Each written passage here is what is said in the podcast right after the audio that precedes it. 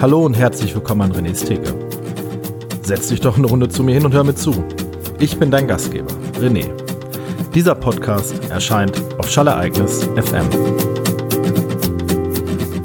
Ja, herzlich willkommen bei René's Theke, Episode 0002, beziehungsweise Episode 2 ist einfacher. Ich hoffe, euch allen da draußen geht's gut. Äh, ich hoffe, euch hat die erste Episode von René's Theke gut gefallen. Ich habe tatsächlich ein klein wenig Feedback bekommen, was mich sehr gefreut hat. Ähm, danke an dieser Stelle an all die Hörerinnen und Hörer, die eingeschaltet haben. Ja, wir hatten ja gesagt, beziehungsweise ich hatte gesagt, ich erzähle immer so ein bisschen von dem, äh, was mich so ein bisschen beschäftigt und da ich denke, dass gerade am Anfang von einem Podcast es relativ wichtig ist, dass ihr euren Host, also in persona mich, ein klein wenig besser kennenlernt, ähm, habe ich mir ein Thema überlegt, was in Bezug auf diesen Podcast, glaube ich, gar nicht so unwichtig ist. Und zwar möchte ich tatsächlich äh, über mein relativ ambivalentes ähm, Verhältnis zum Thema Alkohol reden tatsächlich. Ähm, was heißt ambivalentes Verhältnis? Natürlich müsste man sich jetzt denken, wenn ihr jemand einen Podcast macht, der René's Theke heißt, der im Endeffekt so als Überthema so ein bisschen die Craft Beer Thematik behandelt, dann äh, denk, würde man wahrscheinlich davon ausgehen, dass ich leidenschaftlicher Trinker bin, mir regelmäßig äh, die Binse, die Binsen vollhaue oder wie auch immer. Ähm, aber dem ist eigentlich nicht so. Natürlich bin ich dem Alkohol nicht gegenüber abgeneigt und natürlich bin ich auch nicht dagegen gefeit, das ein oder andere Mal einen äh, über den Durst zu trinken, beziehungsweise habe auch durchaus die ein oder andere Geschichte da zu erzählen. Aber das soll jetzt im Endeffekt nicht das Thema denn sein. Denn ich bin tatsächlich dem Alkoholkonsum, äh, dem wir uns hier so in unserem Breitengraden stellen, relativ skeptisch gegenüber. Ähm, das hat nämlich auch einen Hintergrund. Den Hintergrund möchte ich euch auch gerne erklären. Und ähm, zwar ist das so, ich bin Jahrgang 1983 geboren. Ähm, in meinem Elternhaus, mein Vater war 1909, also war Jahrgang 1949, meine Mutter 1952. Disclaimer an dieser Stelle, äh, meine Eltern sind beide verstorben. Äh, wenn sich etwas jetzt negativ anhören sollte, dann ist das nicht so gemeint. Das ist jetzt nicht irgendwie als Nachtreten an meine Eltern, Gott bewahre gedacht, sondern es ist einfach nur eine Selbstreflexion, eine nicht romantisches Verklären von Sachen, die irgendwo mal passiert sind. Äh, mir ist als Kind nichts Schlimmes widerfahren. Also äh, auch muss sich jetzt keiner hiervon getriggert fühlen oder abschalten. Aber nichtsdestotrotz ähm, ja, habe ich eine Kindheit gehabt, ähm, eine Jugend, die natürlich nicht ohne Konflikte abgelaufen ist, die nicht immer gerade gelaufen ist, wo man angeeckt hat, wo es Streitereien gab, äh, wo man auch mal lauter werden durfte. Ähm, ja, also ich glaube so, da kann sich jetzt jeder in diese Lage hinein, hineinversetzen. Ich habe das jetzt gerade nur mal gesagt, Jahrgang 1949, 1952 eingangs. Ähm, da muss man sich vorstellen, das ist eine ganz andere Generation. Ähm, ich weiß gar nicht, wer das so jetzt so vor Augen hat, wer sich jetzt in diesen äh, Gefilden da so gut auskennt, aber ähm, es gab ja, wir haben glaube ich 0,5 Promille beim Autofahren. Ist das so? Ich glaube, wir haben 0,5. Also bei mir ist es zum Beispiel so, ich trinke generell keinen Alkohol, äh, wenn ich noch Auto fahre. Ich fahre sehr, sehr wenig Auto. Ich bin, habe den glücklichen Umstand, dass ich mit dem Fahrrad zur Arbeit fahren kann. Äh, darüber hinaus habe ich natürlich, habe ich einen Bürojob. Ähm, äh, bei meinen Eltern war es anders. Ähm, mein Vater war Malocher. Äh, mein Vater hat 38 Jahre für ein und dasselbe Unternehmen gearbeitet und die haben Kabelschächte ausgehoben. Also die die äh, da, wo quasi so ein dickes Kabel unter der Erde reinkommt und so Masten, die man so jetzt auf der Landstraße kennt, A-Masten nennt man die für äh, ich, Hausspannung, keine Ahnung. Ich, wenn ich jetzt meinen Vater hier hätte, der könnte mir das erklären. Und die haben halt den ganzen lieben langen Tag äh, gebuddelt und diese Masten aufgestellt und mein Vater war äh, ja 1,90 Meter groß, 120, 130 Kilo schwer. Äh, einmal Locher vor dem Herrn und da war es halt üblich, dass mein Vater ist auch immer mit dem Fahrrad zur Arbeit gefahren, aber trotzdem, dass man sich so nach Feierabend mit seinen Kollegen und es war ein ganz anderer Zusammenhalt wie heutzutage. Das war ein riesen Betriebshof von einer sehr großen Firma. Da gab es eine Kfz-Werkstatt, da gab es eine Schlosserei, da gab es eine Schreinerei, da waren dann Büros und Ähm, ich weiß nicht, was die da alles hatten. Hunderte von Angestellten und äh, mein Vater hatte bei sich auf dem LKW vier andere Jungs, also die waren zu fünft und sind dann den ganzen lieben langen Tag durch die Gegend gefahren und haben irgendwelche äh, Gräben ausgehoben. Das ist halt in diesem Jahrgang halt auch nochmal was anderes. Da gehört Alkohol einfach mit dazu da, das ist so tages, also täglich wird dann da irgendwo ein Bierchen getrunken oder auch mal zwei und meine Mutter war nicht arbeiten. Wenn mein Papa dann nach Hause gekommen ist um halb fünf, da musste halt das Essen auf dem Tisch stehen. Mein Vater kam dann meistens im Blaumann nach Hause, hat äh, äh ich, also ich, ich, es ist, ich, ich erinnere mich da immer gut dran, hat immer aus, war immer sehr relativ dreckig und äh, hat dann irgendwie auch nach Erde und, und Schweiß gerochen, klar, weil er gearbeitet hat. Und dann haben wir halt Mittagessen, also warm gegessen, um halb fünf miteinander. Und dann äh, hat er halt zu mir gesagt, hol mir mal ein Bier. Und dann habe ich ein Bier aus dem Kühlschrank geholt und das war für mich halt total normal.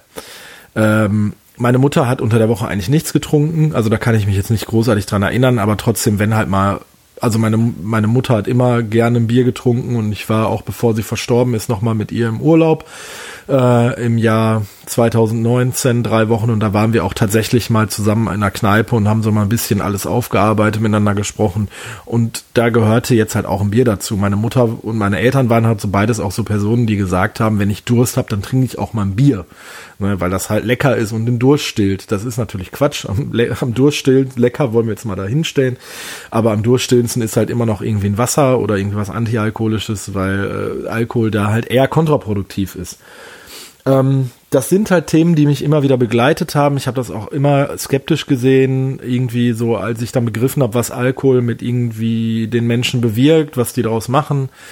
Ähm, habe ich öfter mal Diskussionen mit meinen Eltern geführt, gerade zu, ich sag mal, Ende, natürlich, als ich dann selber meine Sturm- und Drangzeit hatte, äh, und feiern gegangen bin, da war das dann nicht mehr so ein Thema, aber so Anfang der 20er, meiner 20er oder wo ich auch ausgezogen bin, da hat man da schon häufig drüber diskutiert.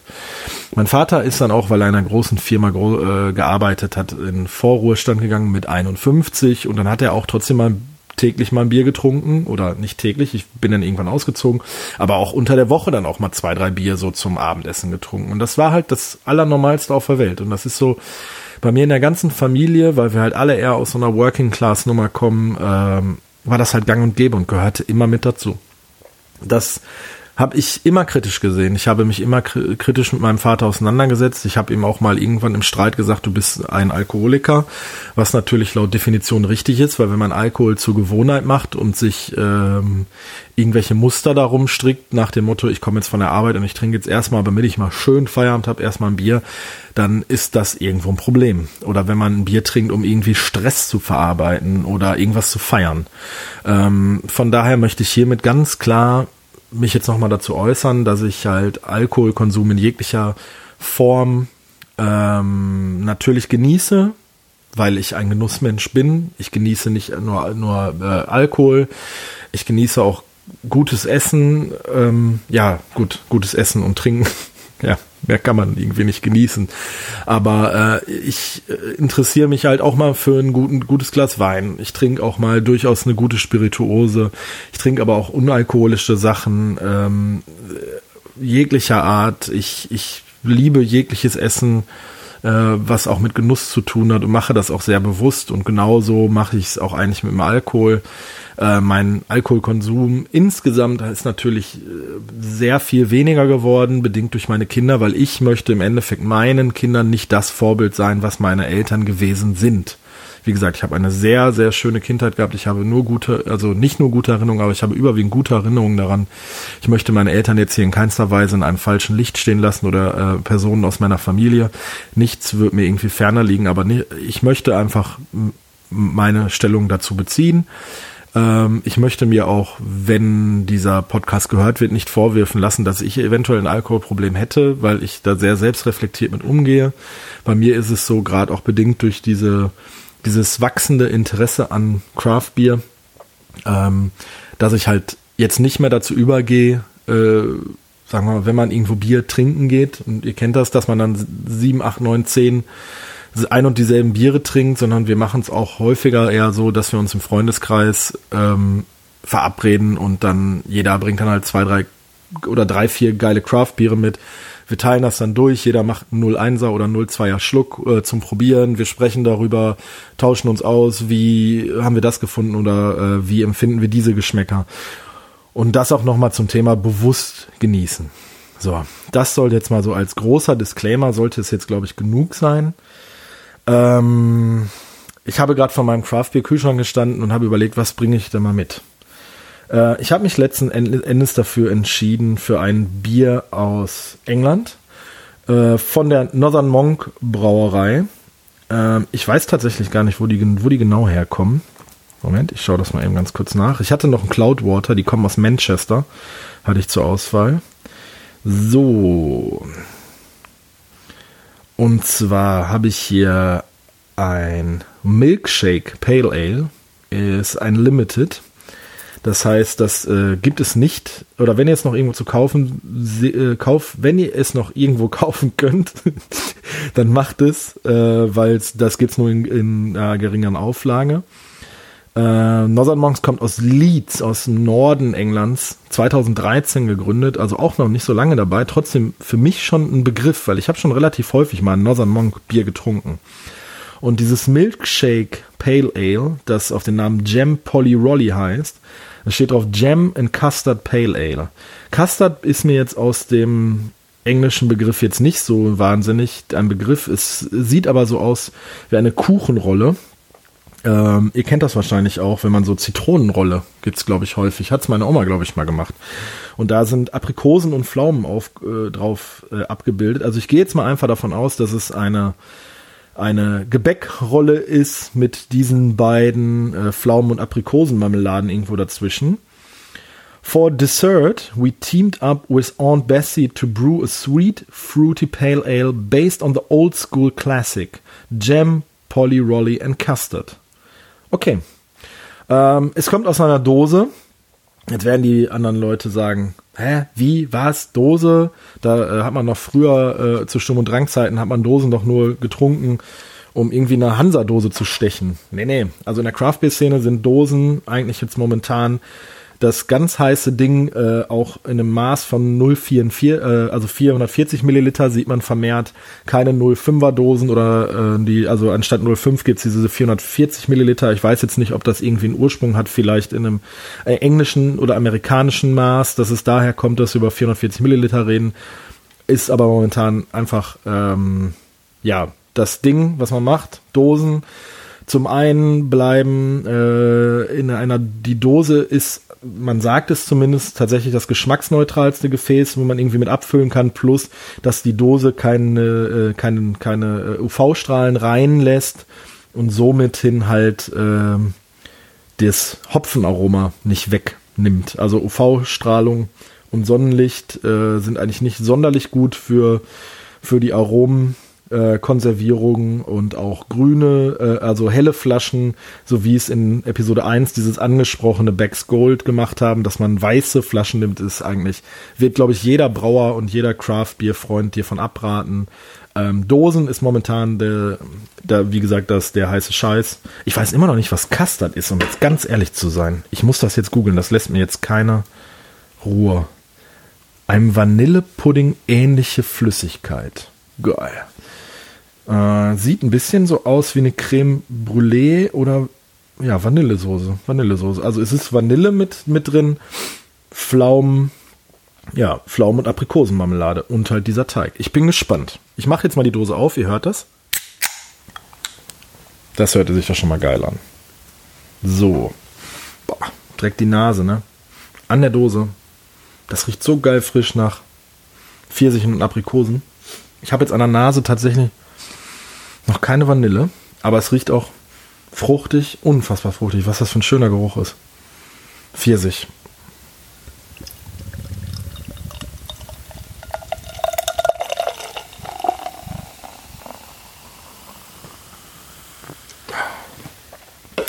Hervorragend. Also es riecht wirklich. Es hat jetzt erstmal sehr, sehr viel Schaum produziert. Äh, ich hätte es vielleicht mal auf Kopf drehen sollen, weil es sind, ist ein sehr hoher Anteil von Schwebstoffen jetzt hier im Glas. Ähm, Sieht jetzt nicht ganz so appetitlich aus, muss ich ehrlich sein, aber ich nehme jetzt mal eben ganz kurz einen Schluck. Wir wollen das ja nicht hier ins Ewige eskalieren lassen. Und ich will euch ja nicht darüber erzählen, wie das Bier aussieht, weil in einem Podcast hat man sehr wenig davon, wie ein Bier aussieht.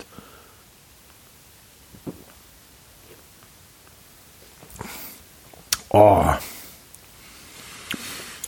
Ich habe ja bei so Fruchtbieren. Oh ja. Mm. Jetzt kommt auch die Vanille. Boah, und dieser, die, die Marmelade. das mag ich. Das ist richtig gut. Also bedingt durch jetzt auch so ein bisschen, bisschen Bitterkeit von dem Pale Ale, also durch die Hopfen, macht es einen unheimlich frischen Eindruck. Es ist jetzt nicht sauer wie das Bier aus Episode 1. Es ist tatsächlich eher süß. Die Vanille kommt sehr gut zur Geltung. Nicht dominant, überhaupt nicht dominant, sondern im Vordergrund stehen die Früchte. Ähm, es wird, glaube ich, auch, Moment, ich muss mal nachschauen, mit äh, Laktose. Ja, Pflaumen, Aprikosen, Erdbeeren sind mit drin. Ja, die Erdbeeren auf jeden Fall. Wenn man jetzt einfach gelesen, wenn man das gelesen hat, es ist manchmal, finde ich schwer, so unterschiedliche Früchte ähm, auseinanderzuhalten, so rein von den Aromen, von den Geschmäckern. Kirsche passt aber auf jeden Fall. Kirschmarmelade. Ja, Kirschmarmelade. Pflaume. Pflaume nicht unbedingt, also die Aprikose ist sehr dominant. Die Erdbeere ist jetzt noch der fruchtige Anteil, der mir da definitiv gefehlt hat. Ich habe jetzt mal ein bisschen nachgeschenkt. Tatsächlich hätte ich die Dose einmal auf Kopf drehen müssen, damit sich der, der Bodensatz so ein bisschen besser verteilt, weil der zweite, im zweiten Schluck war es jetzt, also im Nachschenken war es jetzt besser. Die Hopfen sind nicht angegeben. Ähm, da lässt sich der Brauer nicht in die Karte schauen. Aber wie ich es gerade schon vermutet habe, bedingt durch die Cremigkeit, das Bier ist ähm, auch mit Laktose versetzt. Ähm, man muss es mögen, vor allem man muss es vertragen. Also es gibt ja genug Leute, die laktoseintolerant sind. Die dürfen jetzt bei diesem Bier ein Problem haben, äh, weil sie nach Genuss dieses Bieres wahrscheinlich die äh, Toilette besuchen dürften. Äh, ich mag Laktose, also Milchsäure tatsächlich. Ähm, nee, Laktose, sorry. Äh, nicht Milch, also Säurebakterien, das war jetzt was anderes. Ich mag Laktose tatsächlich gerne in so diesen, also sowohl in dunklen Bieren, in sogenannten Pastry Stouts, äh, weil ich das ganz, es macht halt so ein, so in, das Mundgefühl ist relativ cremig. Ähm, man kann es sich vorstellen, halt so halt milchig. Es ist ähm, nicht mehr so gleichzusetzen mit einem, mit so dem normalen Geschmack, wenn man wirklich so ein frisch gezapftes äh, klassisches Pilsener trinkt, sondern es ist auch von der Viskosität her ein, ein klein bisschen dickflüssiger, jetzt nicht wie so ein Pastry Stout, also wie ein dunkles Bier, sondern es ist für ein helles Bier, das auch ja ganz normale Farbe hat, also es ist jetzt nicht so goldgelb, wie man es von so manchen äh, New England IPAs oder West Coast IPAs kennt oder auch von äh, anderen mit Laktose versetzten Bieren, dass die wirklich so ein relativ ich sag mal, so ein Ananas-Touch haben von der Farbe. Ich nehme noch mal eine Nase. Ah, die Erdbeere, wenn man, wenn man es jetzt, ist, ich habe es mir jetzt gerade ein bisschen versaut, weil ich nachgelesen habe, was jetzt noch, ob Laktose drin ist. Aber ist schon sehr dominant. Pflaume auch, in Kombination mit der Vanille. Ist wirklich ein Bier, von dem ich sagen würde, mit 5,7% jetzt auch nicht zu kräftig natürlich über dem Schnitt eines, eines Standardpilsner mit um knapp um die 5%. Also wir haben ja meistens 4,9 bis 5% bei einem, ich sag mal, handelsüblichen äh, Bitburger, Jever, Krombacher, etc.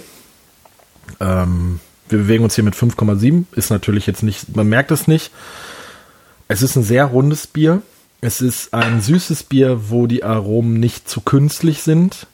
Ähm, ich habe letztens ein belgisches ähm, ein belgisches Kirschbier getrunken. Das hatte, das, das schmeckte wie so Erdbeerkaugummis, wie so Huber, äh, ne, Erdbeerkaugummis. Wie so Kirschkaugummis der Marke Huber Buba. Oder so die Kaugummis, die man früher in den 90ern hatten, die auf so einer Rolle war, die, die so ganz, dieser Geruch alleine von dem Bier beim Einschenken war wirklich super künstlich. Und das ist nicht künstlich. Das ist es riecht einfach nur fruchtig. Es hat jetzt nichts von Wunderbaum oder so, dass man sich ein Auto hängt. Also es wirkt wirklich nicht künstlich. Vom Geruch her kommt das so dieses, äh, dieses Gebäck auch mit durch. Ich weiß jetzt gar nicht, das müsste ein Biskuitteig sein. Eine Biskuitrolle, genau so heißt das. Es ist eine Biskuitrolle mit Vanille und dann diesen drei verschiedenen Marmeladen. Scheint halt, was sehr traditionell ähm, ähm, Englisches zu sein. Und ich gucke jetzt noch mal. Nein, Plum, Apricot, St Strawberry, Custard, Hops and Yeast. Also sie lassen sich auch wirklich nicht in die Karten schauen, welche Hopfensorten sie verwenden. Limited steht hier noch, sogar noch mal auf der Dose.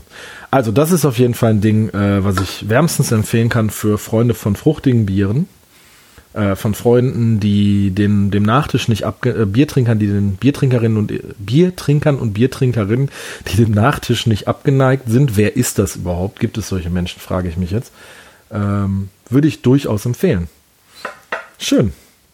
Das hat sich doch schon wieder gelohnt, eine Episode von René's Theke aufzunehmen. Ich bin ein bisschen was losgeworden, was ich, äh, wo hoffentlich der ein oder andere äh, HörerIn, ich muss mir übrigens angewöhnen zu gendern, ähm, das ist, ich, ich sag meistens immer Hörerinnen und Hörer. Aber manchmal, wenn ich einen Satz im Kopf habe und ich kriege das nicht so schnell zusammengesetzt, dass ich Hörerinnen und Hörer sage, dann müsste ich eigentlich der Einfachheit halber gendern. Das wäre doch einfach, oder? Dass man HörerInnen sagt. Ich meine, ist doch das Einfachste, oder? Ja, werde ich mir angewöhnen. Ich gelobe Besserung. Ähm, ich wünsche euch noch einen wunderschönen Resttag, eine wunderschöne Restwoche, einen wunderschönen Restmonat, wann auch immer, wo auch immer ihr das hört. Hinterlasst mir doch Feedback auf der Seite von äh, schallereignis.fm. Äh, das ist das Podcast-Label, unter dem dieser Podcast erscheint. Äh, es ist ein gemeinschaftsbasierendes Podcast-Label.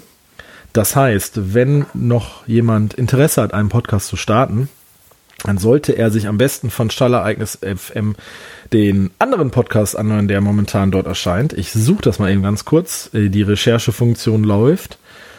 Äh, da erklärt der liebe Tobi, wie gemeinschaftsbasierendes äh, Wirtschaften genau funktioniert, was, was er sich darunter vorstellt, was sein, sein Weg und seine Ziele sind. Ähm, ich glaube, Mycelium heißt der. Oh Gott, Tobi, bitte äh, verzeih mir mein Freund. ähm, da redet er darüber, wie das hier genauso funktionieren könnte. Und äh, es, ich würde mich selber Feedback freuen in jeder Art, egal ob es jetzt Kommentare auf der Webseite sind, ob es Mails sind oder kontaktiert mich auch gerne auf sozialen Netzwerken. Äh, würde mich freuen. Ich wünsche euch, wie gesagt, alles Gute, verabschiede mich mit Ich bin, ich war, ich werde immer sein. Euer René. Ciao, ciao.